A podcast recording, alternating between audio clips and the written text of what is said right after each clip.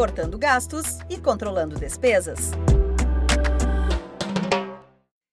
Inovar e acelerar o processo de mudança são estratégias para atrair clientes durante a crise e, consequentemente, manter ou aumentar as receitas em um período tão adverso. Se antes essas medidas já eram importantes para as empresas, a inovação se tornou indispensável com a chegada da pandemia. O primeiro passo, de acordo com a consultora de negócios do Sebrae São Paulo, Adriana Montoro, é ter um cadastro de clientes completo e atualizado. Ela explica que a partir destes dados fica mais fácil pensar em soluções que possam interessar ao consumidor. Para manter uma venda dentro de uma necessidade relacionada a seus controles financeiros, vem a importância da inovação e da criatividade por parte do empresário. Nesse período, uma das questões que foi muito trabalhada foi o cadastro de clientes.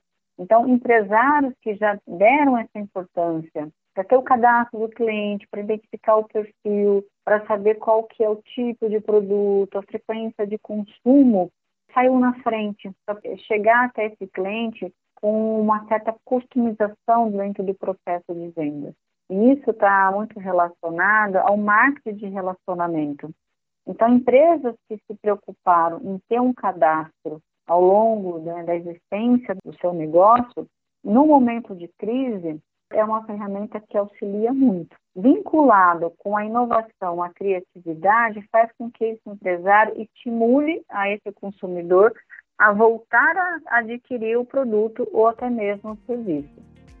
Durante a pandemia, muitas empresas precisaram se adaptar para continuar com as atividades. O acesso ao digital e o serviço de delivery foram duas transformações adotadas por micro e pequenos negócios, como explica a especialista do Sebrae São Paulo, Adriana Montoro. Muitas empresas tiveram que se adaptar a ter um canal de vendas diferenciado. Então, a gente tem casos de empresas que, até mesmo antes da pandemia, não trabalhavam com delivery começaram a se voltar para essa oportunidade, porque diante do fechamento da sua empresa, elas viram isso como um processo de, pelo menos, aumentar ou manter as suas vendas. Então, as adequações em relação à presença digital, a venda pela internet, novos canais fizeram que muitos negócios pudessem permanecer com a sua venda dentro de uma certa constância.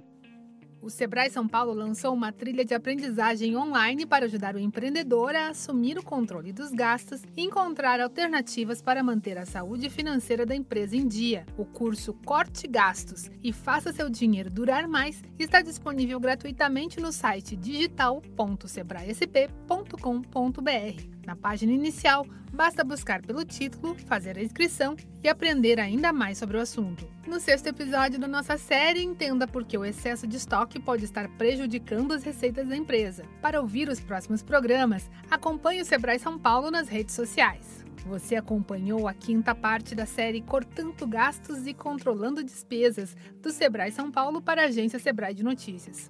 Esta série tem produção, entrevistas e edição de Giovanna Dornelles e locução de Tatiana Pidutra, da Padrinho Conteúdo. Até a próxima!